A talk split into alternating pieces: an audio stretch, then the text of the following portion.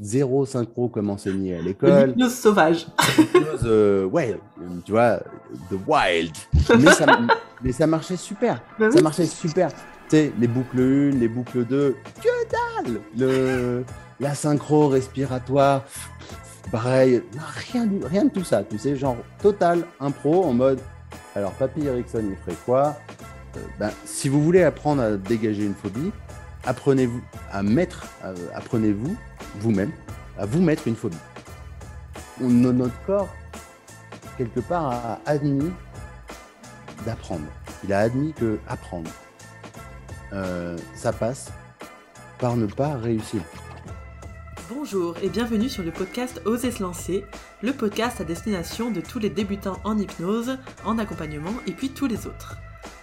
Cette fois-ci, je vous propose une interview avec Jonathan Bellegroux.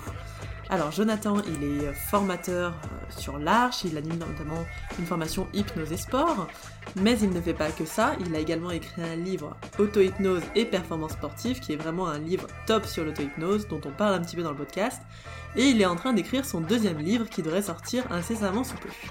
Bien sûr, il est hypnothérapeute et euh, préparateur mental, il accompagne notamment des grimpeurs, mais aussi toutes sortes d'autres sportifs. Dans ce podcast, on va aborder encore une fois beaucoup de thèmes différents, euh, qui vont euh, de l'intérêt de l'auto-hypnose jusqu'à la posture qu'on adopte quand on est accompagnateur de sportifs. Bref, vraiment, on va aller un petit peu partout, on parle de légitimité et d'échec, évidemment. Donc je vous souhaite une très bonne écoute, vous pourrez retrouver euh, dans les liens tous les livres dont on va parler. Je laisse la place à Jonathan. Eh ben merci Jonathan de bien vouloir euh, répondre à plein de questions sur ce podcast. Merci d'être là. Bah, merci beaucoup. Merci à toi. Ouais. Et euh, bah, je voulais commencer en te demandant un peu ton parcours dans l'hypnose. Comment t'en étais arrivé à l'hypnose? Ok. Euh, alors, c'est un parcours qui est un peu, euh, peut-être un peu atypique. Enfin, je, non, de toute façon, il n'y a pas de parcours typique pour quand on arrive à l'hypnose. Euh, ça commence à, bah, quand j'étais enfant, comme beaucoup d'histoires, il était une fois. Et euh, on n'avait pas la télé avec mon, avec mon, frangin. Et euh, donc, on, pas de télévision. Et du coup, finalement, ce qui remplaçait la télé, c'était les euh, repas euh, familiaux. Quoi. Et on avait une, euh, donc, une tante qui maintenant a arrêté sa carrière, mais qui était anesthésiste et qui était formée à l'hypnose, qui se formait à l'hypnose. C'était une des premières anesthésistes à pratiquer notamment des, de l'hypnose sur de la greffe de peau et tout à l'hôpital de Montpellier. Des résultats incroyables. Et donc, ben, au repas de famille, on entendait parler d'hypnose comme ça. Donc, un des premiers souvenirs d'hypnose que j'ai, je pense vraiment, je dois avoir, euh, je dois avoir une dizaine d'années, et puis j'entends le mot hypnose, et puis euh, on est à table, et puis euh, je l'entends nous raconter sa semaine, mais comme tu sais, tu raconterais, bah, Mhm. alors ta semaine, comment s'est passée? Bah, Moi, écoute, voilà, le boulot, ça fait ça, bah, moi, écoute, j'ai hypnotisé des gens, et puis, et puis ils ont écouté les mots que je racontais, et puis ils n'ont pas eu mal, et puis fait une greffe de peau, puis ça a super bien tenu. Oh, génial Qui, qui du dessert? et, du coup, c'était, euh, c'est comme ça en fait que moi j'ai entendu parler d'hypnose et, euh, et que je suis tombé sur des bouquins d'hypnose parce que chez elle il y avait des bouquins d'hypnose et le premier dont je me souviens c'est euh, Ma voix t'accompagnera de Sidney Rosen. Et donc, je crois que j'ai. Ouais, c'est à peu près vers en- entre 10-12 ans que je tombe sur le bouquin de Sidney Rosen et notamment sur l'histoire de l'enveloppe Kraft d'Erickson. Je ne sais pas si tu te souviens. Non, pas Euh, celle-là. non, c'est euh, Erickson qui est étudiant du coup à la fac de médecine et qui euh, écrit des articles la nuit. Alors il se programme en auto-hypnose pour, se réveiller la nuit, Mhm. écrire des articles, euh, se faire une amnésie après avoir mis dans une enveloppe craft euh, l'article qu'il venait d'écrire. En, en gros que son inconscient vient d'écrire. Et le lendemain matin, il prend l'enveloppe, il la poste. Et trois semaines plus tard, quand le, le journal euh, de l'université sort, son but, c'est d'ouvrir le journal et de, relire, de lire les articles et de se demander lequel a été écrit par son inconscient. Génial. Genre, t'imagines, moi j'ai 12 ans. je suis pas forcément très enthousiaste à l'idée de l'école. et, et- et- et- et- et je tombe sur cette histoire-là. Du coup, gros coup de foudre. Gros match. Ericsson et moi, d'un coup, ouais, gros, gros match. Et, et donc, je me suis dit, génial, il, tient un truc. Donc, j'ai commencé à lire des choses sur, sur Ericsson. Puis ça, ça s'est accentué après quand j'avais 14 ans. Moi, j'ai fait une grosse anorexie. J'ai passé un an quasi hospitalisé à Robert Debré à l'âge de 14 ans, là. Et, et, ça a été une bonne occasion pour moi pour lire plein de choses, m'intéresser bah, voilà, à ce qui se passe dans le psychisme qui, qui vient à un moment donné amener quelqu'un à, arrêter de manger pendant deux mois. Quoi. Enfin, mmh. Mais ça m'a sensibilisé beaucoup avec la, la psycho, la psychanalyse et la psychiatrie. par la suite, par la suite, du coup, je lisais des bouquins sur l'hypnose aussi là-dedans pour essayer de comprendre. Puis après, j'ai fait une, bonne psychanalyse qui a duré pas mal de temps. Et, mais à chaque fois, il y avait quand même Erickson pas loin. Et puis, en fait, rien ne me destinait ensuite à devenir hypnotiseur. Moi, j'aime pas trop le terme hypnothérapeute, j'aime bien le terme hypnotiseur. donc, rien ne me destinait à être hypnotiseur. J'étais plutôt parti pour être prof de PS. Ok. Euh, tu vois, STAPS, prof de PS, prof comme maman. Euh, salut maman, si tu écoutes ce podcast. Euh, mais en fait, moi, c'était l'enseignement. Le sport, ça a toujours été une passion. je faisais du rugby à l'époque. Et, prof de PS, c'était assez, assez logique. J'avais envie de, de, changer le monde à travers le PS en, aidant, en amenant les, gamins, euh, les collégiens, les lycéens à développer leur motricité, à développer leur autonomie et tout. J'avais des grandes ambitions par rapport à, l'EPS. Euh, qui ont été pas mal vite soufflées. Hein. J'ai fait deux ans, ça. Euh, disons qu'il y a, l'éducation nationale qui va un peu... rouler dessus. rouler dessus. mais en soi, c'est même... il faut que je rétablisse quelque chose parce que c'est pas l'éducation nationale. C'est en fait, je ne sais pas, c'est quelque chose d'autre. C'est les contraintes. C'est pas la faute de l'éducation nationale. C'est pas la faute des enfants. C'est pas la faute des parents. C'est il y a un truc qui ne matchait pas, c'est-à-dire que voilà, euh, obliger des enfants déjà à faire quelque chose qui moi me passionnait, euh, mmh. du sport, ben c'était pas tolérable. J'ai beaucoup du mal, j'ai beaucoup de mal par rapport à l'obligation. Euh, et hum, donc ça a ouais, ça ne me correspondait pas trop. Donc, au bout de deux ans, j'ai repris des études de STAPS. Donc, cette fois-ci, donc, euh, après un passage à enfin, j'étais à Paris à l'époque. Euh, je suis parti sur Grenoble pour terminer mes études de STAPS et puis et être prof d'escalade et guide de haute montagne. OK. Et donc, ça, ça, ça marchait bien. Hein. Je, à l'époque, je grimpais beaucoup. J'étais dans les équipes les équipes d'alpinisme euh, du CAF euh, ont fait des belles expés en 2009 euh, au Yémen, 2010 au Brésil, 2011 en Éthiopie, 2012 je pars au Maroc, je retourne au Brésil. Enfin, voilà, tout ça, ça, marche, ça marchait plutôt bien, sauf que là, il m'arrive que j'ai quelques soucis de santé en montagne qui fait que, enfin des accidents quoi. Hein. Mmh il fait que je me dis que faire guide de haute montagne et miser euh, ma vie sur euh, mon corps, ça va pas être, ça va pas être l'idéal. Euh, mmh. Si j'avais un crédit à rembourser, une fois que l'épaule est pétée, puis qu'on peut pas faire forcément grimper les jambes, et des gens au sommet du Mont Blanc, ça va pas être, ça va pas être super comme plan de vie, quoi. Donc, je me suis dit, mais qu'est-ce qui m'a toujours plu et en fait, ce qui m'avait toujours passionné, euh, c'était le mental et, notamment l'hypnose. Ça m'avait suivi, en fait.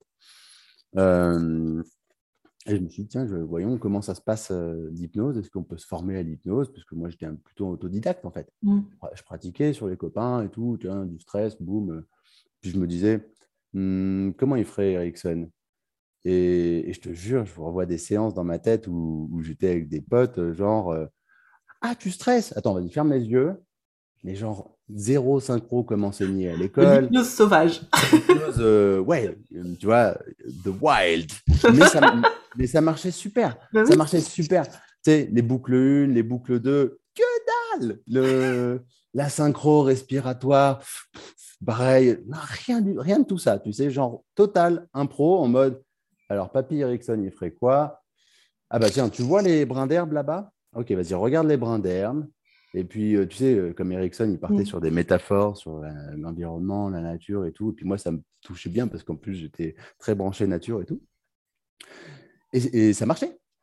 Donc, euh, je me renseigne sur le, comment est-ce qu'on se forme et je découvre que c'est un métier, qu'il y a des écoles. On est là, on, on est, en 2000, euh, on est en 2010. Et du coup, il y a deux écoles qui sortent du lot. Euh, J'en appelle une pour, euh, pour dire euh, voilà, bonjour, euh, je voudrais euh, parler, euh, en gros, parler au patron parce que je vais, Ouais. je vais peut-être lui, lui lâcher euh, 5000 euros.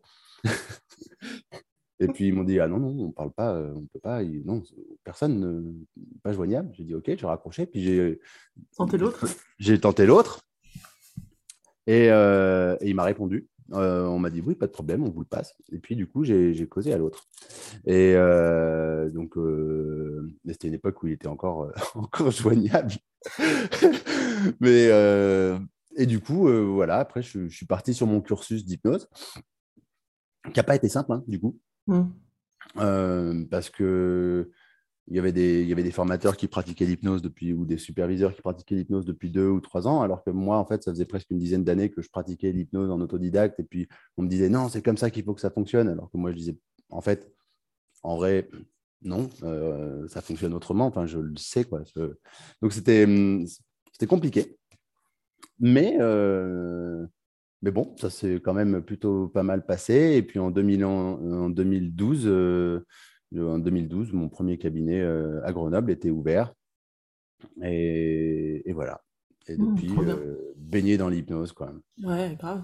T'avais déjà une spécialisation euh, quand tu t'es installé, genre euh, Ah. pour les sportifs ou pas, ou c'est venu plus tard? Non, en fait, je me suis installé en hypno, ce que j'appelle hypno généraliste, Mm. euh, mais sans dénigrer l'hypno généraliste. J'ai fait, fait de l'arrêt du tabac à, à fond, enfin, les, phobies et tout et tout. Et c'est sûr que j'avais fait le lien direct avec le- l'intérêt par rapport au sport.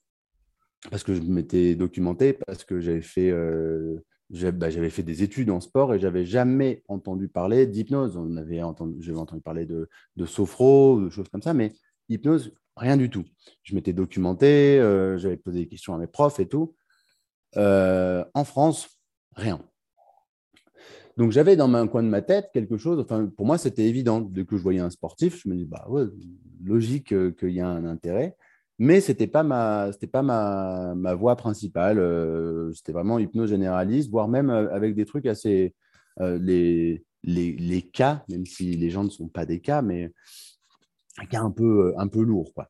Mm. Euh, je te parle d'une époque où à Grenoble on était à l'époque 4. Ah ouais. Euh, 2012, on est quatre hypnos. Euh, Il y avait les deux, les deux frangins, euh, François et j'ai plus l'autre prénom. euh, et puis euh, il y avait euh, Gershon euh, euh, qui maintenant euh, bosse Mm. avec Hypnoledge là. Mm. Euh, mais voilà, on était quatre.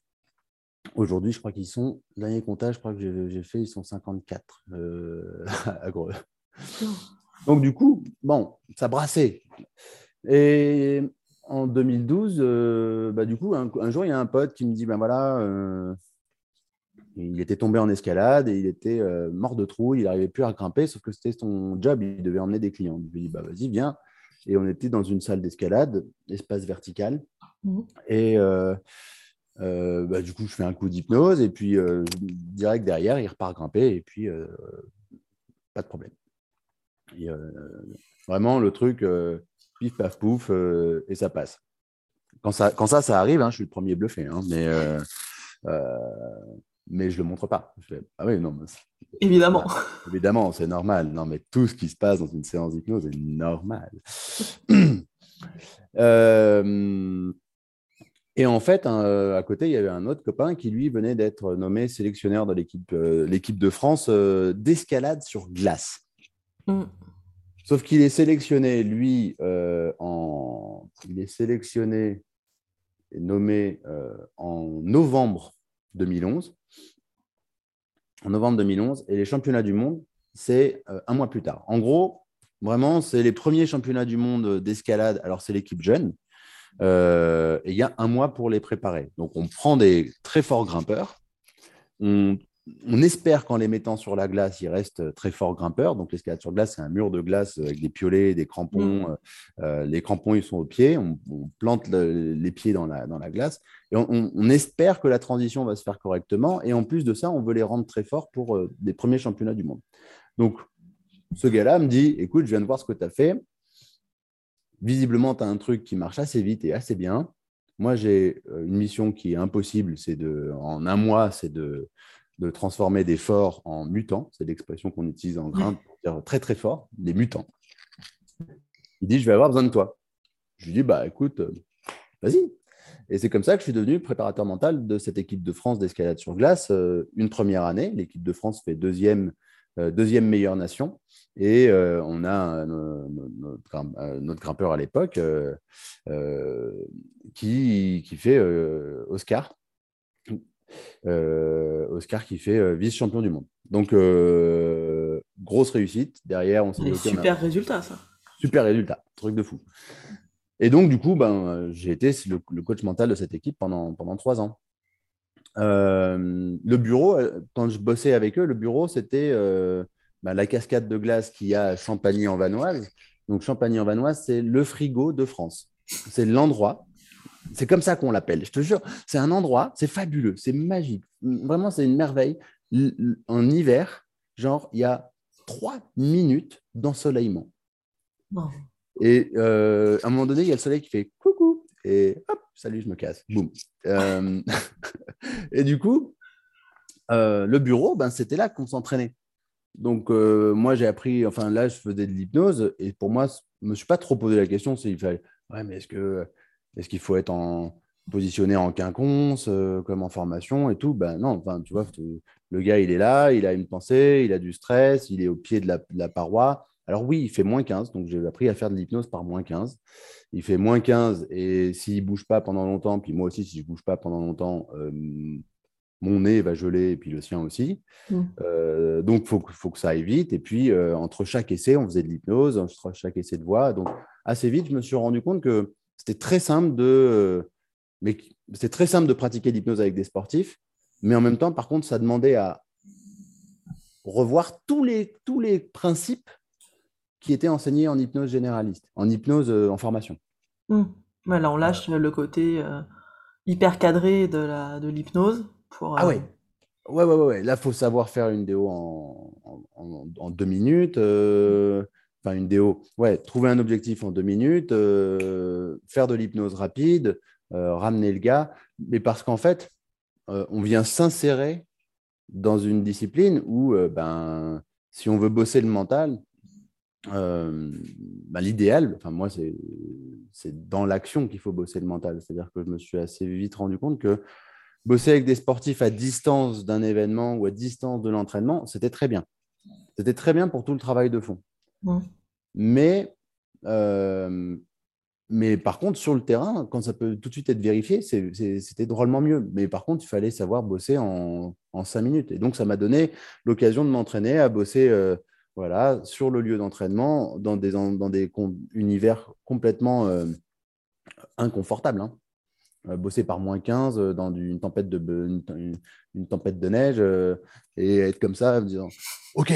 Et là, on imagine bien qu'il ne faut pas faire et tu peux. Tranquillement, à ton rythme. à un moment donné, euh, de demander comment est-ce que l'état d'hypnose commence un petit peu à l'intérieur. Tu vois, ça marchait. Non, c'est pas possible. Là, c'est. Non, je vais mourir en vrai. donc, donc voilà, et en fait, euh, bah, à Grenoble, le, et, et, en Rhône-Alpes, en fait, assez vite, le bouche à oreille s'est fait parce que les grimpeurs de l'équipe de France de glace, ben, euh, ça a donné un peu de visibilité auprès de l'équipe de France euh, d'escalade. Mm. certains avec lesquels je, bosse depuis, ça fait dix ans qu'on bosse ensemble. Euh, et puis ensuite, ça a amené vers des skieurs, des skieurs de fond et des ultra-trailers. Et tout ça m'a amené à vraiment bosser de, de plus en plus avec des sportifs. Mais hum, la transition s'est surtout fait en, après euh, au moment des Jeux Olympiques de Rio, où là, euh, où là, je monte sur Paris et puis je bosse avec, euh, avec Émilie Andéol et, qui, donc, en judo et qui fait la médaille d'or à Rio. c'était la seule qui avait bossé avec l'hypnose. Et puis, on avait vraiment fait un super boulot avec Émilie. Et donc, vraiment un gros suivi, même entre les combats, même la veille, enfin, malgré le décalage horaire, on, était au téléphone et tout. Et, et par la suite, ben, j'ai continué à. Enfin, je me suis vraiment bossé avec des sportifs de plus en plus, tout en gardant toujours un pied dans la thérapie. Hein. Thérapie classique, quoi. Ouais. Euh, donc voilà, puis après ben, plusieurs années d'expérience, euh, je me suis dit, ben, il faut que ça serait bien de synthétiser un peu tout ça euh, autour d'un autour d'un bouquin, et donc un bouquin que, premier livre qui est sorti en, 2018. Mais et voilà, ouais. C'était auto-hypnose et performance sportive, c'est ça? C'est ça. Auto-hypnose et performance sportive. parce qu'il n'y avait pas de bouquin en fait en France sur le. Alors, des bouquins sur l'hypnose, il y en a plein. Mm. Plein, plein, plein. Des bouquins sur l'hypnose et le sport, il n'y en avait pas. Maintenant, il y en a d'autres qui ont été écrits, je crois. Euh, mais à l'époque, il n'y en, avait, en avait pas. Euh, et puis, puis voilà, ouais. Puis moi, ça me semblait intéressant de ne pas l'écrire pour les hypnos, mais pour, de l'écrire pour les sportifs. Donc l'auto-hypnose me semblait être un super outil. Moi, ça faisait longtemps que j'enseignais ça euh, comme technique. Bah, dès que j'ai commencé en fait ma pratique de, de cabinet, j'ai enseigné l'auto-hypnose. Parce que moi, ça m'avait bien aidé, l'auto-hypnose. Donc, donc voilà, faire le lien entre l'auto-hypnose et le sport, c'était assez, c'était le lien idéal pour, pour permettre aux sportifs de, bosser tout seul. Quoi. Hmm. Pour toi, l'auto-hypnose, ça, ça permet quoi? C'est hyper vaste comme question. Ouais, c'est. Mais parce qu'en fait, moi, j'ai un avis très carré là-dessus, et c'est pour ça que m'intéressait de, de, voir pour changer mon avis là-dessus. Où je mhm. me dis, l'auto-hypnose, c'est vachement chouette pour euh, se détendre, gérer des émotions, voilà. Mais pour faire un travail de fond, c'est pas possible. Parce qu'on a trop de zones d'ombre qui font qu'on va pas voir les trucs. Euh, Ouais, c'est pas facile. Il y a certains, il y a certains, ouais, certains travails, euh, des fois, euh, enfin certains travaux, méritent d'aller en fait au-delà de, de, de, ce qu'on croit, enfin de dépasser un peu nos convictions, de dépasser nos croyances. Et c'est ce que vient faire en fait en miroir un, praticien. Euh, mais maintenant, euh, l'auto-hypnose, ça permet. Alors oui, il y a tout un volet bien-être, euh, relâchement, détente, récupération, gestion de l'énergie et tout. Mais il y a quand même un, il y a quand même un travail, moi, qui me plaît bien, c'est que des fois, une fois qu'on est euh, praticien en hypnose, ou en tout cas qu'on est thérapeute, on, voit, on voit tout le travail de fond qui est à faire partout, tu vois. Oui. Et genre, le travail de fond, il s'arrête jamais. C'est un, fond, un puits sans fond, en fait, tu vois. travail sur soi, travail sur soi, travail sur soi. Alors qu'en fait, des fois, euh, ben juste des fois travailler sur euh, ce qui pourrait être la conséquence, certes, d'une blessure ou d'une souffrance assez, profonde, mais ben, ça peut en fait grandement changer la vie déjà. Euh, est-ce que c'est un travail de fond? Est-ce que c'est un travail de surface? Qui peut vraiment juger de ça? Mm. ben, En vrai, nous de l'extérieur, en tant que praticien, on se dirait hmm, oui, mais il n'a pas travaillé sur l'estime, il n'a pas travaillé sur euh, sa mère, il n'a pas travaillé sur son père. Mais en fait, la personne, si elle, elle juge qu'elle a fait un taf correct, sur elle, c'est son propre thérapeute, tu vois. Moi, j'ai vu des personnes euh, faire de l'auto-hypnose euh, et, et, pas savoir dépasser parfois certaines conséquences. J'ai une personne en tête d'un viol en séance. Par contre, en auto-hypnose, je lui avais prescrit, je lui avais donné en gros bah, une technique de deuil. Je lui ai dit, bah, voilà, si vous, mmh. voulez faire le deuil, machin, voilà comment on ferait en auto-hypnose. tac, tac, tac. Elle m'écrit deux jours plus tard, elle me dit voilà, suite à la séance, je me senti un peu mieux, mais je sentais que j'avais besoin de faire, euh, de faire plus. Et j'ai repensé à ce que vous m'aviez dit, j'ai fait le truc. Euh, incroyable. Je me sens libéré. Euh, et donc, je pense vraiment qu'on peut faire, on peut faire du gros boulot. Par contre, je pense que des fois, il faut le faire en prenant un peu de temps, tu vois. Mmh. Moi, j'avais une phobie. Euh, en, euh, tu vois, j'étais, j'étais claustro. Et il y a un copain qui m'avait proposé, euh, je crois que c'était en 2010, il me dit Vas-y, viens, on va faire de la spéléo. genre la spéléo. Pire truc pour un claustro. Pire truc pour un claustro. Euh, genre, très bizarre. Euh, bien, on va passer une journée entière sous terre, dans l'eau, la boue et dans le noir. Euh, moi, je suis très sport outdoor, mais je suis plutôt en mode euh, soleil, extérieur, plein air, plein air, de l'air, de l'air. je te raconte pas la terreur que j'avais. Du coup, là, j'ai fait de l'auto-hypnose. Mmh. Et, et puis, je me, je me rappelle avoir réussi à faire sauter ce truc-là, tu vois. Euh, et puis le lendemain, ben, j'étais en, spéléo et c'était, cool. Après, euh, c'est un bon outil de travail sur soi. C'est un bon outil, moi, il me semble, et je, suis convaincu de ça, pour le praticien euh, qui veut apprendre,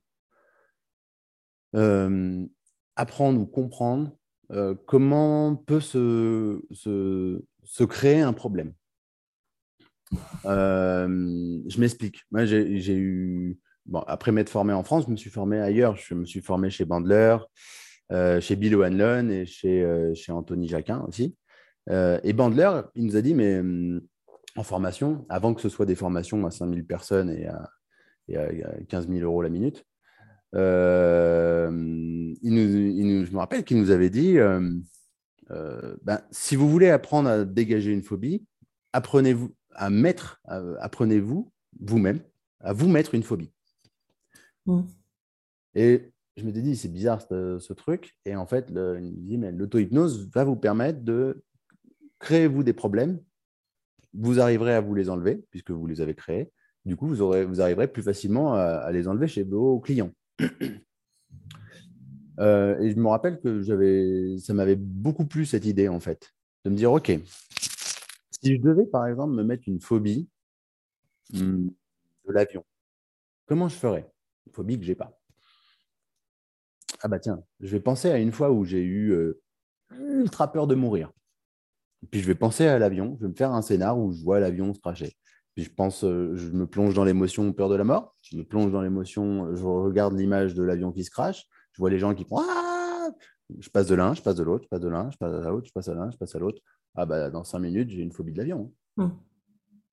Et en fait, ce travail-là, il est intéressant pour comprendre comment est-ce qu'à un moment donné, le cerveau va associer des choses, apprendre une nouvelle chose, euh, comment l'émotion va, venir va devenir un accélérateur d'apprentissage. Et puis des fois, pour apprendre que bah, derrière une phobie, il n'y a pas forcément papa-maman, des fois, il y a juste... Euh, c'est souvent un bug de l'amidale qui. Euh, ouais, des fois, il y a juste euh, l'amidale à, à, rééquilibrer et en, en, en dissociant deux choses. Quoi.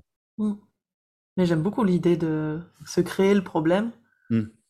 pour voir comment on le construit et pouvoir le déconstruire après et voir si, si l'apprentissage de cette déconstruction peut être adaptable pour un autre problème. Quoi. Ouais. Ah ouais, ouais. Euh, moi, je me rappelle, j'avais fait, je m'étais fait, j'avais un petit chat à l'époque euh, il, y a, il y a longtemps et, et je m'étais fait une phobie des chats. Euh, du coup, je regardais mon chat. Des phobies de partout. ah, mais j'avais essayé ça sur les ah, phobies de l'avion. J'avais fait phobie du chat et puis les tocs, le fermeture et ouverture des fenêtres. Et, euh, mais globalement, en fait, qu'est-ce qui se passe dans ces problématiques-là? On a une montée d'anxiété monumentale, voire même de panique, et mmh. souvent, c'est associé à si je fais pas ça, ou, je vais mourir. En gros, on est sur une surexploitation de, de l'amygdale, comme tu as dit, une peur fort, forte, forte avec mmh. euh, le freeze, flight, fight. Euh, donc, dès qu'on va se plonger dans une émotion comme ça, puis qu'on regarde l'objet, donc là, en l'occurrence, le chat, euh, et qu'on fait une, alternance entre les deux, bah, assez vite, on peut avoir une phobie du chat. Mmh. Alors, mon chat, lui, à l'époque, l'avait pas très bien compris. Puis après, ça, on apprend aussi à se désactiver ça. Et, du coup, tout ce qu'on apprend en formation sur euh, l'efficacité des outils, bah, des fois, les tester sur soi, vraiment, euh, bah, ça vient donner cette conviction, en fait, dans la, puissance des outils qu'on enseigne. Euh, alors, il faut savoir que moi, en tant que sujet, j'étais pas, j'étais pas génial. C'est-à-dire qu'en gros, je te disais, j'ai un problème avec, euh, enfin, j'ai un problème, un problème avec l'obligation. je viens des écoles Montessori, euh, du coup, euh, interdit d'interdire, fais ce que tu veux et tout et tout. et du coup, moi, quand quelqu'un me disait fixe un point, j'avais envie de lui dire ouais, sinon quoi? Donc, à un moment donné, j'étais très frustré, tu vois, la lévitation de la main, les trucs, je voyais les gens vivre des trucs de dingue. Après, moi, j'étais plus là pour vivre, pour moi, une bonne séance, c'est une séance où je suis opérateur et où je m'éclate et où la personne s'éclate, change et tout. Donc, euh, donc euh, j'étais plutôt là-dedans. Euh, mais en gros, il y avait plein d'expériences que, les, que les gens vivaient en formation, puis que je voyais aussi dans mon cabinet, puis que j'étais assez frustré de ne pas les vivre.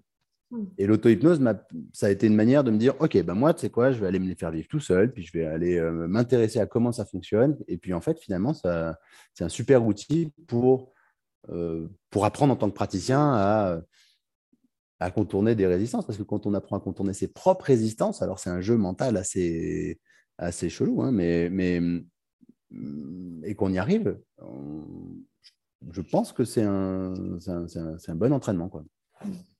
Hmm un bon entraînement. Mmh, hyper utile en outil complémentaire pour nos clients, alors, du coup. Ouais. Ouais, ouais. Ouais, pour le client, tu peux donner pas mal de, tu peux donner pas mal de, de pistes. Moi, souvent, hein, je, revendique le fait de, de, dire à mes clients que mon but, c'est d'être inutile le plus rapidement possible. Mmh. Euh, c'est pas pressé, ça ne doit, pas être, euh, doit pas être rapide, mais l'objectif, c'est quand même que je, je dégage. Euh, mais c'est pas pas rentable hein, comme euh, hein, c'est clair par rapport à la psychanalyse oui c'est moins rentable. C'est moins rentable et puis je, puis tu vois je suis pas en train de vendre un pack de 10 séances d'hypnose. Non généralement je fais mm. on, a besoin encore non? C'est bon je, je, peux faire autre chose ou pas en tant que praticien. Et en fait souvent l'auto-hypnose c'est une bonne manière de faire la transition.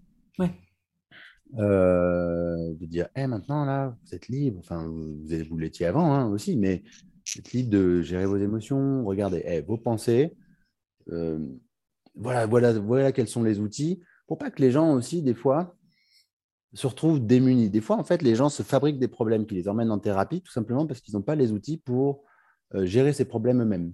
Tu mmh. vois, genre, quelqu'un qui va avoir un peu une... plein de pensées d'un seul coup, qui va le stresser, il va se dire ah, il faut que je retourne chez l'hypno. Mais en fait, si on lui avait donné une technique pour euh, diminuer le rythme de ses pensées, eh ben, le problème qui vient d'être construit serait resté simplement au niveau d'inconfort, de léger inconfort gérable. Euh, et moi, c'est plus ça que j'essaie de, de, de, mettre dans la continuité des, des séances. Quoi. Mmh. ça leur permet d'être autonomes, euh, mmh. même sans toi, qu'ils puissent continuer leur changement, leur boulot sur eux, etc. et qu'ils viennent te voir que si euh, énorme truc ingérable. Que si, ouais, que si vraiment énorme truc ingérable. C'est en gros, euh, moi, moi, moi, euh, moins je travaille, mieux je me porte. En fait, c'est clair. c'est un feignant organisé. C'est très bien. Voilà, ça me va. Un feignant organisé. C'était moi ton livre, il m'avait, je l'avais lu évidemment et il m'avait beaucoup aidé justement sur l'auto-hypnose et, euh, et à donner des outils aux clients et à savoir comment leur apprendre l'auto-hypnose. Mm. Moi, ça, je l'avais pas du tout vu en formation. Et ça m'a, parce que je trouvais que les outils étaient hyper simples. Tu les avais simplifiés à l'extrême dans ton livre et que c'était hyper rapide pour eux de, euh, bah voilà, comment tu, euh, comment tu te mets en transe toi-même, voilà. Ah bah c'est, c'est chouette. Alors, c'est chouette. en même temps, c'est un peu flippant parce que je me dis, ok, parce qu'en fait, tu dis que j'avais simplifié les outils et je pense que oui. Euh, et là, je, là je, suis sur le deuxième là, qui va sortir en juin. Là. Et en fait, je, je me suis dit, attends, le premier, il y avait des trucs qui étaient encore trop compliqués. Il faut que je fasse encore plus simple. Euh, Une phrase pour chaque traduction. Du coup, j'ai sorti un livre et dedans, il y a juste une phrase, un mantra, tu vois. Vachement bien, ça. Ça serait rigolo, on pourrait imaginer un truc comme ça. Je ne sais pas ce que ça pourrait donner comme phrase. Euh, aime-toi toi-même. Voilà. Ah euh, c'est joli. tu vois. Mais euh, ouais, ben en plus, alors c'est, ce qui est marrant, c'est que le premier bouquin, il, a, il est arrivé et il, a fonctionné dans des endroits auxquels moi, j'y attendais, je m'attendais pas du tout.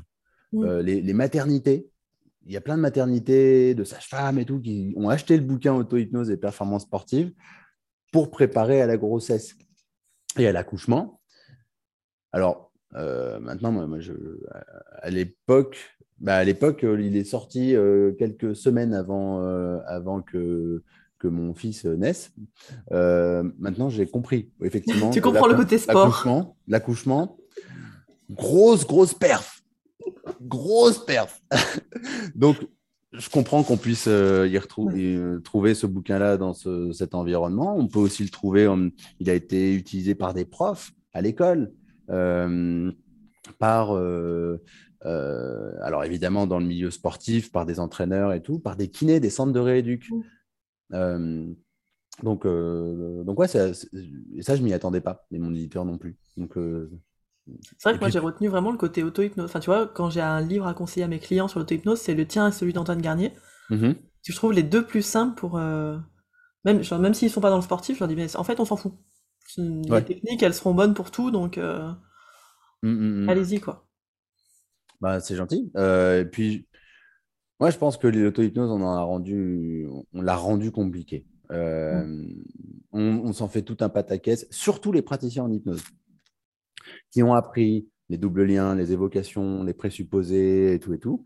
Et du coup, des fois, ils se demandent mais alors attends, moi, il faut que je me fasse des doubles liens aussi, des présupposés. Il faut que. Euh, comment.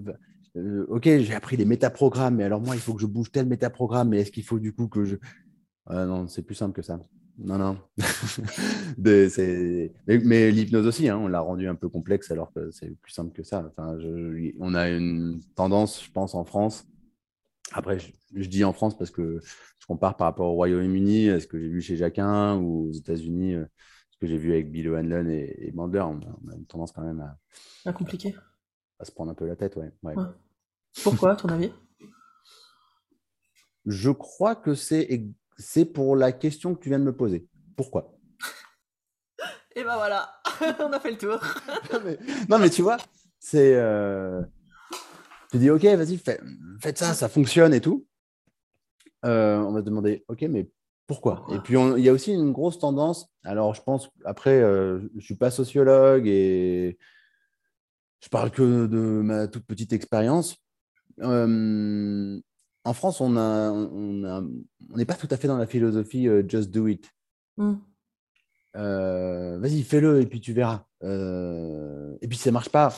C'est pas grave, tu feras autre chose on est dans, on, est dans déjà tout comprendre avant de faire. Euh, alors, ce qui est bien de comprendre et d'expliquer. Moi, j'aime beaucoup la. Je suis euh, très branché recherche. Euh, d'abord parce que j'ai une formation scientifique de base. Les STAPS, c'est science. Le premier mot, c'est science. C'est science et technique des activités physiques et sportives. Ça commence par science. Et moi, je lis des études tous les jours. J'aime expliquer les choses. Mais à un moment donné, euh, il faut aussi pouvoir se dégager de l'explication et aller dans l'expérientiel. Et c'est ce qui nous manque des fois en, France. Et puis, puis ensuite, il y a le, truc par rapport à l'échec. Je veux dire, l'échec est ultra valorisé dans d'autres cultures. Euh, dans le nôtre, euh, il n'est est pas valorisé du tout. en France, échouer, c'est, pas. Enfin, on n'applaudit pas. Bah, t'es nul, quoi. Ouais, t'es nul, t'es nul. C'est euh, alors que dans d'autres systèmes, euh, d'autres cultures, euh, l'échec va être valorisé. J'ai un, exemple qui me passe par la tête. C'est une joueuse de squash. du coup, j'interviens quand même pas mal assez souvent dans le, monde du squash. Une joueuse de squash, c'est bah, l'actuel, non, c'est plus l'actuel numéro 1 mondial, mais en gros, c'est Charbini, son papa. Donc, c'est une égyptienne. Et euh, son père, à chaque fois, euh, à chaque fois que cette joueuse-là euh, manque un point, il applaudit. Il applaudit sa fille. Alors, papa est dans les tribunes et tout, mais Jean Lanana, c'est numéro une mondiale et championne du monde, je ne sais plus, quatre ou cinq fois. donc, c'est le top du niveau. Et son père applaudit à chaque fois qu'elle rate quelque chose. elle, a été, elle a été élevée comme ça. Mais en, mais en France, on ne voit pas ça. Alors, si on le voit dans le monde du sport, on pourrait, on pourrait se dire, mais oui, on devrait effectivement euh, applaudir nos, échecs. Mais parce qu'en fait, ce qui nous empêche souvent, enfin, je trouve, c'est que un échec, on le prend comme une, un coup de guillotine, c'est pas comme un apprentissage. Alors oui, on a toutes les belles phrases qui circulent sur les réseaux sociaux. Euh, oui, mais un échec n'existe pas, il n'y a que des apprentissages, soit j'échoue, soit j'apprends. Enfin, soit je, Moi, je, lutte contre ça. Donc ça, c'est les, les, les, phrases toutes faites. Euh, euh, hashtag bien-être. Hum. Mais quand toi, tu, quand toi, tu dis ça, la plupart des gens disent Ah ouais, j'aimerais trop penser ça. Mm. Ils sont dissociés par rapport à ce genre de conviction-là. Il faut Oui, réduire. en plus, euh, oh là là, je suis nul, je pense pas comme ça, je devrais arriver à penser comme ça, quoi. Ah Ouais, ouais, en plus, voilà. Ouais, ça Donc à faire. Allons-y gaiement.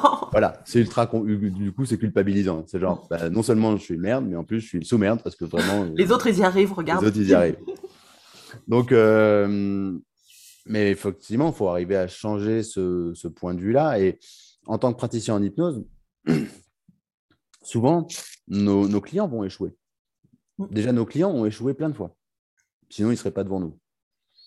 Donc, il faut arriver déjà à avoir, une- en tout cas, à amener dans le, la relation thérapeutique euh, euh, un message qui est c'est pas grave. Oui, mais voilà, mais j'ai fait cinq fois, j'ai vu du thérapeute. Ok. Pouah, comme vous êtes incroyable. Vous Mm. êtes encore là et encore là. À l'intérieur de vous, il y a une petite bille d'espoir qui vous amène à, à- à vouloir continuer de changer. Mais euh, parce qu'en fait, ils arrivent avec, euh, bah, tu vois, la culpabilité dont on parlait, le truc de je suis nul. C'est tout ça qui est un peu, qui est un peu euh, communiqué, quoi. Euh, qu'en tout cas, que la personne se sous-communique à elle-même. Ouais, je pense que et l'auto-hypnose et l'hypnose, c'est plus simple. Et, il y avait cette phrase de Bandler qui dit, tu sais, si une personne arrive avec un sérieux problème et qu'on le regarde avec sérieux, euh, on le transforme effectivement en sérieux problème. Euh, par contre, si on, si on regarde les choses comme pouvant bouger, étant mobile, que l'échec, c'est pas un truc euh, qui est bloquant, déjà, on a fait une bonne partie du travail de changement pour Mm. remettre du mouvement. Comment, euh, comment tu vis l'échec dans le sport, dans l'escalade? Moi, pour en avoir fait un peu euh, Mm. c'est tout le temps, en fait, l'échec dans l'escalade. Ouais, C'est souvent, quoi. mais, Plus souvent que quand tu finis une voie. mais bien Mais sûr, rarement t'accrois. Mais euh, Ouais, c'est sûr, c'est sûr. comment tu fais pour Euh, retourner à chaque fois et pas te euh, lamenter ou te... Ou est-ce que c'est Euh, un passage? Est-ce qu'à un moment tu te lamentes et puis après tu es j'y retourne? Euh, ben, en fait, ce qui est assez chouette, c'est que, que ce soit en escalade euh, ou, ou en surf, où là aussi, moi je connais aucun surfeur qui est monté sur la planche, enfin, monté- qui soit monté sur la planche et puis il a surfé nickel tout de suite. Infaisable. Mais en fait, dès qu'on est autour de la motricité, Mm. que- de faire bouger notre corps, et ça depuis la toute petite enfance, euh, Noah, mon fils, l'ai bien regardé en, appre- en- en- en marchant. Euh, il s'est pas levé en faisant Attends, attends, papa, deux secondes. Deux secondes. Voilà, pied gauche, pied droit, pied gauche, pied droit. Nickel. Premier Ça coup, ça passe. Ah, moi, ça m'aurait fait flipper s'il avait fait ça. Je me serais dit Ok, mais alors, du coup, quand il va être derrière le volant de sa voiture, il va faire pou, pou, pou, nickel, créneau, premier. ni- euh, euh, non, euh, jamais. On, on- notre corps quelque part, a admis d'apprendre. Il a admis que apprendre, euh, ça passe par ne pas réussir. Mm. Le premier pas, la première fois où on se casse la gueule quand on est, on est enfant et qu'on essaie de marcher, quand on, puis ensuite, et puis ensuite, quand on essaie de courir, on recommence à tomber. Euh, donc, ça fait partie de la. En sport, on utilise, on utilise le terme de logique interne d'une activité. La logique interne, c'est ce qui comprend la totalité d'une activité. Par exemple, je ne sais pas, moi je prends l'escalade. Ben, le but de l'activité, aller en haut. La logique interne, c'est d'apprendre à gérer l'incertitude et accepter de tomber pour pouvoir à un moment donné franchir un obstacle euh, vertical, en l'occurrence. Mais dans la logique interne, la chute fait partie de la logique interne. Dans le surf aussi, la chute fait partie. Mais comme dans le sport de haut niveau, la, la- la- la- euh, la souffrance fait partie de la logique interne de la pratique du sport de haut niveau. Et nous, ce qu'on veut, ce qu'on aimerait, c'est se dégager complètement de, de cette faculté d'échec, de cette faculté d'apprendre, du coup. Nous, des fois, en fait, c'est on a tellement peur de l'inconfort et de ce que ça voudrait dire de nous, en tout cas ce qu'on croit que ça voudrait dire de nous, que du coup on veut plus échouer, mais du coup on veut plus apprendre non plus. On se bloque. Moi, ça fait des gens totalement figés, en fait. Ouais. Ouais, ouais, ouais. Donc, comment est-ce qu'on fait? Ben, Je pense qu'on a admis les règles du jeu. Tu vois, en escalade, euh, euh, je connais aucun grimpeur, et même je bosse euh, parmi, avec les, enfin, parmi les meilleurs mondiaux, quoi, en bossant avec le, le, top de, des grimpeurs, avec l'équipe de France et tout. Et même avec les amateurs, je revois les mêmes choses. C'est-à-dire, chez un amateur ou chez un pro, sans chute, pas de progrès. Les, les grimpeurs pros, ils, ils, continuent de chuter. Le jour où ils arrêtent de chuter, c'est qu'ils arrêtent de tenter un truc, de tenter une voie dure, de tenter des moves qu'ils ne savent pas faire.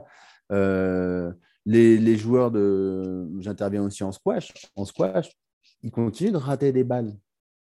Ils continuent de rater, ils continuent de perdre des points.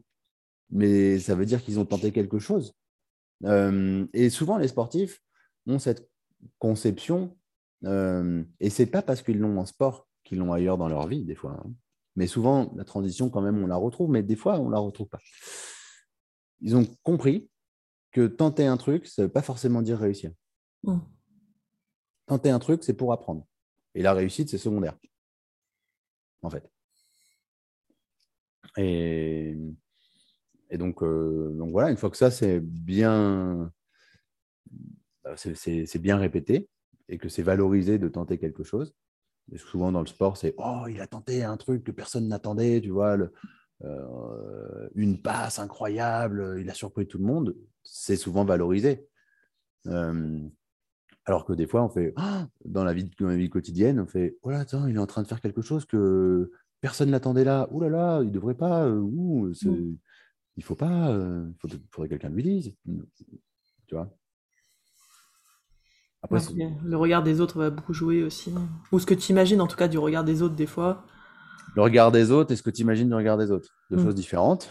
Euh... bon, les autres s'en foutent en fait. En fait, ouais. toi, tu t'imagines que. Les autres s'en tapent total de ta pomme. Et, euh, et toi, tu t'imagines qu'ils sont euh, complètement centrés sur toi, alors qu'en fait, celui qui est centré sur toi, c'est toi. Moi, tu sais, c'est marrantiste quand je poste, et je les poste pas tous, les podcasts sur hypnose. Ouais. Je me dis, oh, je vais en prendre plein la gueule. Tu parles, j'ai pas un commentaire, tout le monde s'en fout. Ouais. En fait. Et là, ça me remet à ma place. Je fais, ah, d'accord, c'est bon. ouais. C'est ouf. Hein. C'est. C'est incroyable comme des fois, parfois, tu sais, la, la, peur du regard des autres, en fait, c'est avant tout parce que on... c'est le regard à soi qui est. C'est notre propre regard qui est euh, déformant, quoi. Mm. Euh, et puis des fois même, c'est je sais, tu as des gens euh, qui disent bah, Moi, j'ai un énorme manque de confiance et j'ai peur du regard des autres. Mais en fait, c'est parce qu'ils s'imaginent qu'ils doivent être parfaits, donc ils ont un ego surdimensionné. Ils s'imaginent qu'ils doivent être parfaits et qu'ils doivent être nickel et donc du coup, qu'ils peuvent faire des choses nickel et qu'ils ne vont pas y arriver, que du coup, ils se retrouvent à, avoir manqué de confiance. Et du coup, tu sais, mais en fait, euh, quand tu trouves derrière un manque de confiance qu'en fait, euh, ils pensent capables d'aller vers la perfection, et là, ils font. En fait, en toi. vous avez énormément confiance en toi. Vous avez des égos surdimensionnés. Mais non, je pensais que j'avais manque de confiance. Non, c'est le contraire. C'est ah, curieux, ouais. Ben ouais, ouais, ouais, le, le, le, regard des autres. Si tu veux, dans, en sport, par exemple, euh, le regard des autres vient te corriger pour faire mieux. Donc forcément, il te regarde rater. C'est un regard qui te regarde rater. Hmm. Il te regarde ne pas réussir, en tout cas. Euh, Mais on reste dans la logique de l'apprentissage. Euh, ouais. c'est comme, en formation. c'est comme en formation, ça on le voit bien, parce que du coup, moi je forme en hypnose. Mm. Euh, il y a des fois, tu arrives vers un stagiaire, tu es, là, tu l'écoutes, et eux ils se disent ah, il, me regarde rater, alors qu'en fait, clairement, notre regard à nous, mm. à ce moment-là, en, tant que, en tant que transmetteur, en tant que, que passant de, de, savoir et tu vois, enfin, euh, bah, c'est juste de faire progresser la personne. Hein. Et là, tu, là, on voit toutes les, toutes les conceptions sur le regard des autres euh, et sur l'échec aussi euh, ressortir. Des fois, c'est ce qui limite en plus le plus, en fait, quelqu'un qui, au début d'une pratique. Hein. Ah, c'est l'enfer. Moi, je les accompagne, les diplômes qui débutent, ceux qui sont un peu figés justement par je suis pas légitime. Mmh etc. Et dans l'accompagnement, il y a un gros truc sur l'échec. À fond. Qui est en gros apprendre en fait à chuter. Euh, ouais, apprendre à, tomber et puis à te relever. Ouais. Et, et arrêter de vouloir faire parfait dès le départ, on fera jamais, Mm. quoi. Mm, mm, mm. Mais c'est pas simple, c'est. Je sors les rames. Ouais. Bah ouais, ouais, je, je, je comprends. Euh, surtout qu'après, en plus, les gens se retrouvent dans un cabinet où euh, ils sont solos. Mm. Et, moi, hein, je, je sais pas, ben, du coup, ça fait, je, cal- je calcule, ça fait vraiment euh, 10 ans que je suis en cabinet, mais ça fait plus, bien plus, presque le double que je fais de l'hypnose. Euh, mais le, j'ai jamais vu aucun client revenir une deuxième séance, prendre leur téléphone pour me passer un coup de fil et me dire Eh, franchement, Jonathan, euh, monsieur Belleroux, là, elle était terrible, la séance. Euh, les histoires encastrées, mais alors, pff, une tuerie. Et alors, vraiment, eh, vos doubles liens, les, eh, non, non, parlons-en de vos doubles liens. Euh, non, mais jamais, ja- jamais de la vie, il y a quelqu'un qui. Mais comme personne qui te, dit, qui te rappelle en te disant Oh là là, mais votre confusion c'était nul Mais, mais c'est ça, c'est ça. Moi, j'appelle pas ma coiffeuse en lui disant, Eh, vraiment, franchement, deux jours plus tard, la frange, elle est nickel. Euh, sérieux. Non, c'est. c'est- Donc, du coup, la légitimité, si tu te la donnes pas à toi, Hmm. c'est pas les gens qui vont te la donner. Enfin, faut... Mais c'est un, un, un, un combat. hein. Ou alors on part du principe qu'ils te la donnent déjà en venant te voir. Oui, S'ils viennent Ah te oui. voir, toi, c'est que c'est bien qu'ils pensent pas que t'es une grosse bille, quoi. mais ouais, ouais, ouais. Et puis, a priori, si tu as été euh, certifié, diplômé, tout et tout, bah, c'est que, on- en tout cas, il y a des gens qui, se- qui, Mm. qui te croient capable, qui ont confiance en toi. Euh, et en fait, finalement, euh, le premier frein, des fois, c'est ça, c'est d'arriver à, comprendre que c'est pas, qu'on est bien, quoi.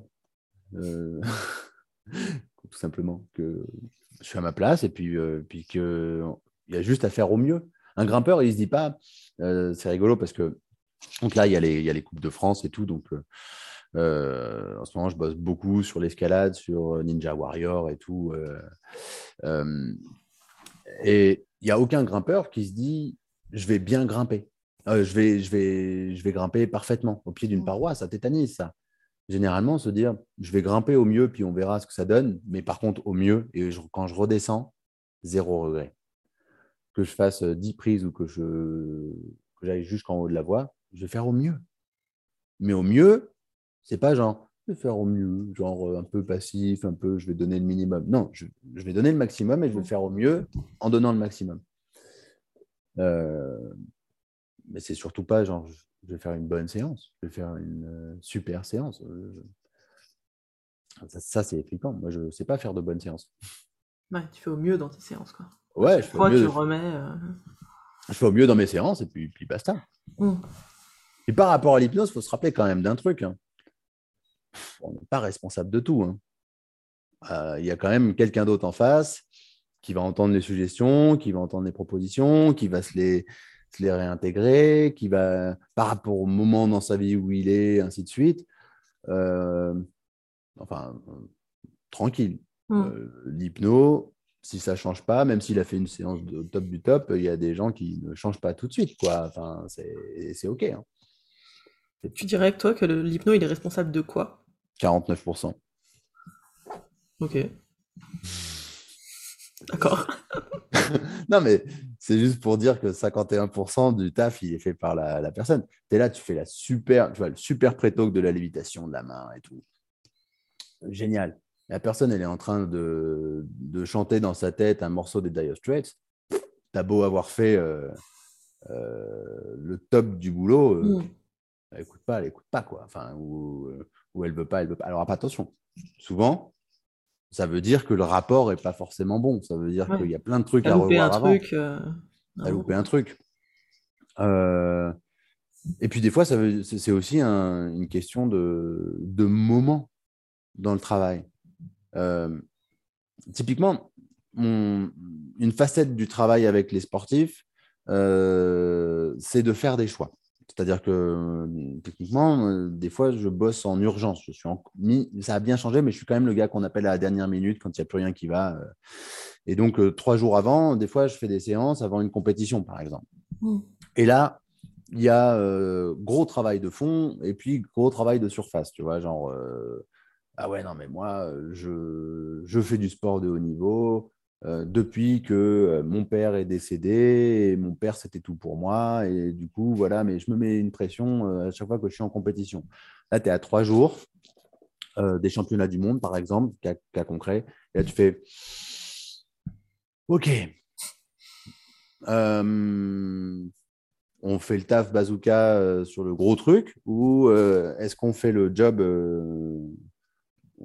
comment dire, on fait un job correct quand même. Mm. C'est pas un job secondaire, c'est pas un job de pansement, c'est qu'on fait un job correct quand même, mais sans, sans taper sur euh, euh, le deuil. La personne, moi, j'aime beaucoup faire un choix.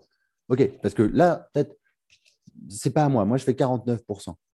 Vous faites 51. La décision, elle est, de vous. On est à trois jours des championnats du monde. Vous entraînez pour ça depuis un an. Il y a le deuil du père. Euh, ou alors il y a les pensées qui euh, alimentent la pression. La pression, vous voyez, il y a peut-être un lien. Qu'est-ce que vous choisissez? Moi, je, moi, ma vie, ça va. Hmm. C'est pas forcément vrai, mais, mais globalement, c'est n'est euh, pas, pas mon problème. Et c'est pour ça que je dis 49%. C'est-à-dire que amener les gens à faire des choix et puis des fois dire ok moi je veux ça et je veux que ça tabasse parce que je suis prêt à il y en a des sportifs qui me disent ça euh, et des fois c'est juste euh, bah, ça m'est arrivé euh, deux heures avant un match de tomber sur quelque chose de lourd de, et, de, et le sportif qui fait ah non c'est là-dessus qu'on bosse et moi à l'intérieur je me disais ça va envoyer. Hein. Le match de tout à l'heure avec la télé, les sponsors, le machin. Ok, on passe là-dessus.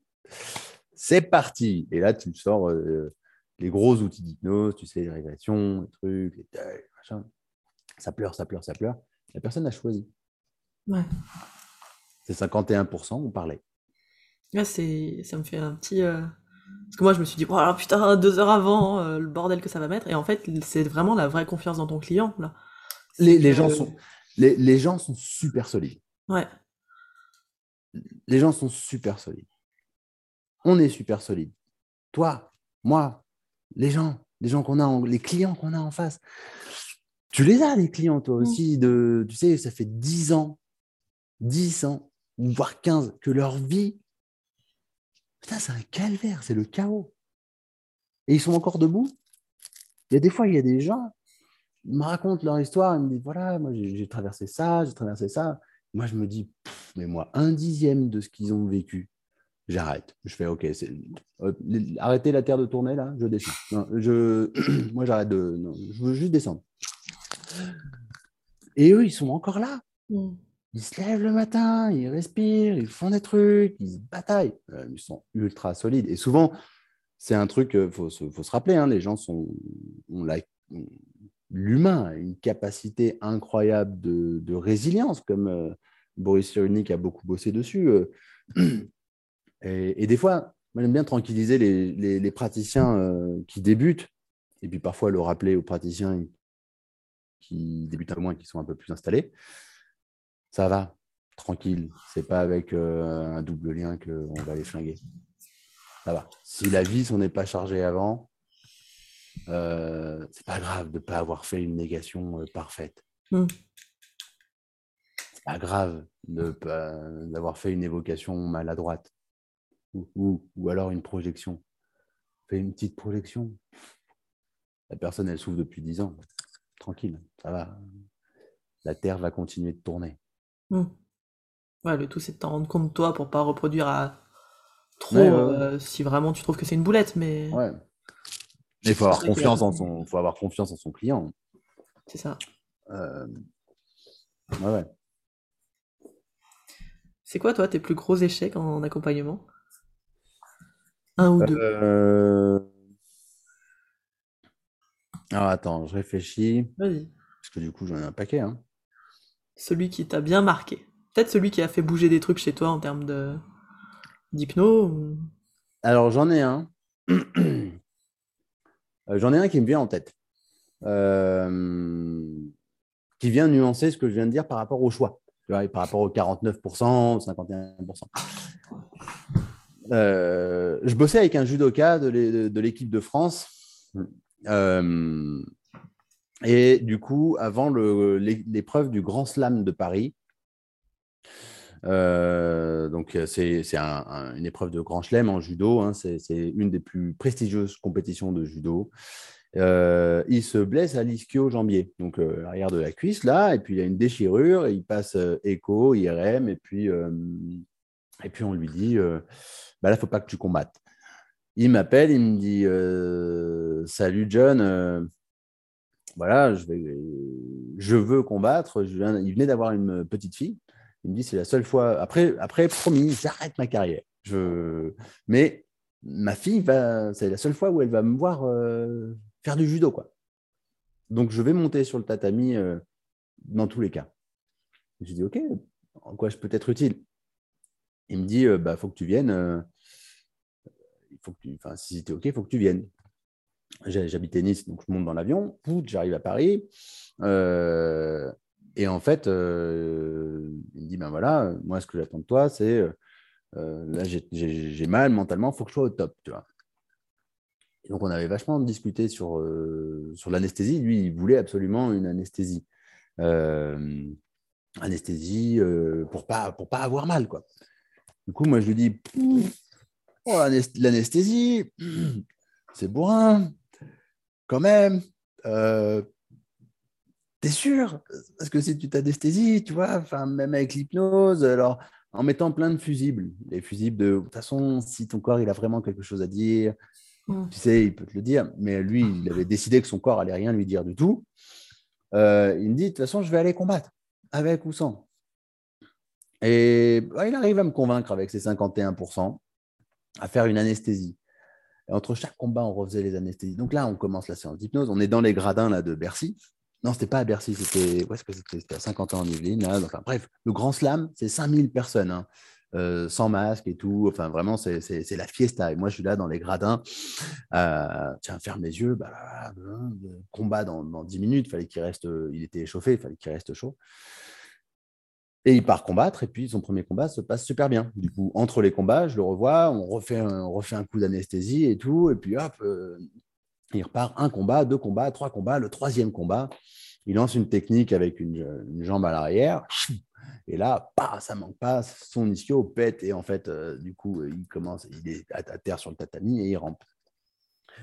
Euh, il rampe, il vient me voir. Après, bah, du coup, moi, je vais le chercher avec son staff et tout sur l'épaule. Et puis sa dernière image qu'on a de lui, c'est sortant sur les, sortant à cloche-pied comme ça et en pleurant même pas.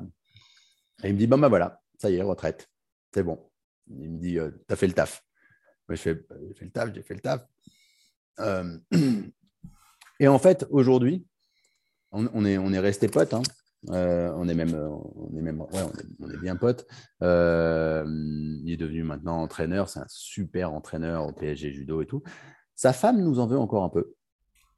Euh, parce qu'il n'a jamais récupéré un ischio complètement correct. Donc, ça sort toujours un moment dans les repas. ouais, on en reparlera de cette décision. Et puis moi, moi je me dis, ouais, mais c'est ce qu'il voulait lui. Euh, dit, ouais, mais tu aurais pu être plus malin. Ouais, non, mais c'est pas mon job. Et puis, un peu perdu dans ce truc de, tu vois, je fais ce que le client me demande. Mm. Position basse, je n'ai pas de jugement à faire. Euh, mais en même temps, aujourd'hui, peut-être je l'aurais joué différemment. Donc, c'est en soi pas un échec parce que ça se termine bien, mais c'est quand même un, pour moi, c'est un vrai apprentissage. Euh, euh, et je, je, pense que je n'ai pas encore tiré même toutes les leçons de, de ce qui a attiré de cette histoire-là et que dans dix ans, je continuerai d'en apprendre juste de cette anecdote-là. Mmh. Sur le positionnement de praticien, sur, sur la, les limites. Après, intervenant dans le sport, notre job, c'est de faire de pousser les limites. Euh, puis, moi, je ne suis pas payé pour faire des gens heureux, hein. je suis payé pour faire des médailles. Hein. Mm. Donc, euh, quand je bosse dans le sport, euh, donc, même, si même si ma conviction de travail, c'est qu'on peut faire les deux. mais voilà, ça, c'est un bon échec. Après, il y a quelques. Évidemment, il y a des séances avec des thérapeutes killers. Donc, c'est évidemment, hein, je dis aux auditeurs, thérapeutes killers, ce n'est pas, pas des gens qui viennent pour vous tuer. C'est des gens qui viennent se prouver qu'ils ne peuvent pas changer. Euh, mais on les appelle comme ça parce que ce sont des gens qui, des fois, peuvent vous sont très forts pour vous remettre en question, alors qu'en fait, c'est eux qui sont à, se remettre en question. Donc, rassurez-vous. Euh, euh, mais voilà, avec des gens qui, non, je ne peux pas changer, non, je ne peux pas changer, non, je ne peux pas changer. après, des, des, moments de solitude aussi. Moments de solitude de je ne sais plus où on en est dans la séance, ça répond plus, la personne est en fait en auto-hypnose totale, il n'y a pas de mouvement, euh, pas de mouvement idéomoteur. Ouais, ça arrive, tu vois. Mm. Arrive moins avec l'expérience que tu vois. Euh, on, aimerait que, on aimerait des fois apprendre tout de suite que seul le temps va pouvoir nous apprendre. Mm. Tout à fait. Ok. Bon, ça nous fait pas mal de petits échecs, ça. Ouais, ouais, ouais. Ça rassurera les... ceux qui écoutent. Ah ouais, ouais, ouais. Est-ce que tu aurais un, un seul conseil pour euh, les débutants, justement, euh, qui flippent un peu de faire des boulettes, de être assez euh, outillés, assez machin, assez trucs Un seul conseil. Yes. c'est pas simple. Je sais pas. Je, je sais, encore une fois, je ne sais pas du tout déjà si je suis bien placé pour donner des conseils, mais, mais en tout cas, quelque chose qui m'avait bien aidé, moi, c'était de lâcher. C'est paradoxal ce que je veux dire, parce que je suis formateur et en même temps, je vais dire lâcher la formation. Mmh. C'est-à-dire que la meilleure des formations, c'est le client en hypnose. C'est le client. Je, mettrai une petite astérix en bas de, juste après cette phrase pour dire et les livres. C'est-à-dire que les livres sont la formation la moins chère que vous pouvez vous payer quand même. 20 balles un livre plutôt que, euh, euh, que 1000 balles la semaine de formation. Hmm. En fait, 39,90 euros euh, pendant encore deux heures et puis après, ça passera à 1000 balles. mais alors que le bouquin, lui, le prix, il est fixe et puis tu vois, tu... et en fait, les bouquins sont un super outil de formation et ensuite euh, pratiquer. Euh, en fait, assez régulièrement, moi, je vois des gens qui sont tétanisés euh, au début de la pratique parce qu'ils disent tout de suite que comme ils sont certifiés, ils doivent tout de suite faire des séances d'une heure qui correspondent à une séance de thérapie. Hmm. pas du tout. C'est pas parce que tu es praticien en hypnose que tu dois forcément pratiquer l'hypnose thérapeutique. Des fois, tu peux juste proposer une petite induction par-ci, par-là à des gens, des petites pilules de bien-être, euh, un petit ancrage par-ci, par-là. À Grenoble, euh, euh, quand je m'étais lancé, j'étais allé voir les salons de coiffure. Et les coiffeurs et les coiffeuses, leur dire eh, Je fais de l'hypnose, je vais m'installer pas loin. Ah bon, c'est quoi et tout? Et après m'être noyé dans des discours pré-hypnotiques hyper longs et qui ressemblent plus à des cours où on n'est pas en fait hypnotiseur, on est plutôt prof. Euh, c'est typiquement le genre de truc qu'il faut éviter, à mon avis, et en séance et dans la vie en général. Les gens ne sont pas là pour prendre des cours d'hypnose. Euh, bah après, je leur proposais, je fais, bah tiens, ferme les yeux, clac, imagine un truc. Et je faisais, en fait, en proposant des tout petits exos, une vision périphérique. Mais la vision périphérique, mmh. cette induction est incroyable. Elle peut provoquer des hallucinations visuel en 5 ou 10 minutes. C'est génial ce truc. Il y a des gens, c'est un cadeau de faire j'ai moins de pensées. Ah, alors qu'en fait, je pense tout le temps. Juste ça, ça peut être ultra convaincant. Pas la peine de faire des les mains qui montent, les mm. trucs, les machins, le ah, ça pleure. Tranquille. Mais entraînez-vous. Entraînez-vous en faisant des petits cadeaux d'hypnose régulièrement. Euh, Ouais, pour moi, c'est la meilleure des formations, c'est l'action. C'est l'action. Cool. Merci beaucoup. ben, avec plaisir, avec plaisir. J'espère que vous avez passé un aussi bon moment que moi à écouter Jonathan dans ce podcast. Je voulais d'ailleurs en profiter pour vous remercier, tous ceux qui écoutent, euh, peut-être les nouveaux écoutants, et puis les plus anciens, puisque euh, le 15 avril, ça fait un an, ça fera un an que j'ai vraiment lancé ce podcast. Je m'y suis bien plus remis depuis septembre. Euh, c'est beaucoup plus, comment dire, suivi les publications. Mais en tout cas, ça fait déjà un an et en un an, on en est à peu près à 10 000 écoutes. Alors un très très grand merci à tous. Et puis, rappelez-vous que vous pouvez nous rejoindre sur la page Oser se lancer, télécharger le kit HypnoSafe pour tous les hypnos débutants en galère qui veulent simplifier leur pratique et surtout commencer à pratiquer rapidement. Et puis, vous pouvez aussi nous rejoindre carrément dans l'accompagnement si vous sentez que euh, il y a des blocages que vous n'avez pas à défaire, des manques de confiance, des freins, des choses qui vraiment euh, vous embêtent, des manques de légitimité, que vous sentez que vous avez besoin d'être accompagné pour savoir comment faire si votre induction elle loupe, comment faire pour vérifier que euh, vous appuyez sur le bon levier de changement. Bref, vous avez besoin d'un cadre, vous avez besoin de quelqu'un autour de vous pour vous guider et puis pour vous mettre euh, des petits coups de pied aux fesses pour démarrer. N'hésitez pas à aller voir le site internet oser-se-lancer.com. On vous accueillera avec grand plaisir dans la famille. Je vous souhaite une très belle journée ou une très belle soirée suivant à quel moment vous êtes euh, de la journée tout simplement. Prenez soin de vous et on se retrouve sur le prochain podcast.